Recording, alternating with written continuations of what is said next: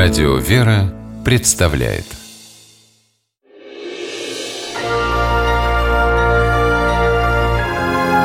Герои моего времени Работа в полиции – это не просто служба, это образ жизни. У стражей порядка нередко срываются отпуска, в выходные их часто вызывают на новые задания.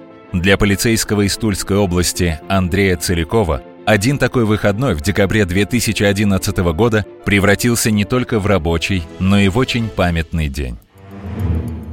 Андрей спас пять человек от гибели. Целиков возвращался из леса домой в город Кимры. Увидев на дороге следы заноса, оставшиеся от колес автомобиля, офицер понял, что водитель не справился с управлением и, скорее всего, угодил в глубокий канал, вырытый рядом с трассой.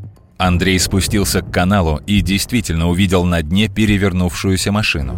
Целиков вошел в воду, добрался до автомобиля и разглядел в салоне силуэты пятерых людей. Полицейский попытался открыть двери, но они успели покрыться льдом и не поддавались. После долгих попыток задняя дверь все же открылась. Андрей вытащил из машины четверых взрослых и одного ребенка. Взрослые, вспоминает герой, были в порядке, а вот с пятилетним Димой дело обстояло плохо.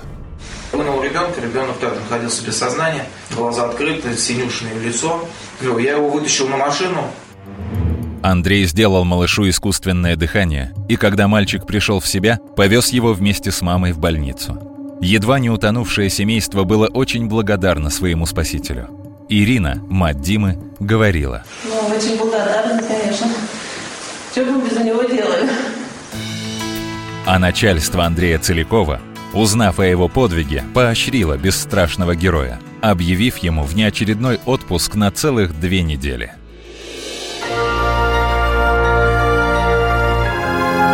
Герои моего времени В программе использованы материалы новостного интернет-портала newstube.ru.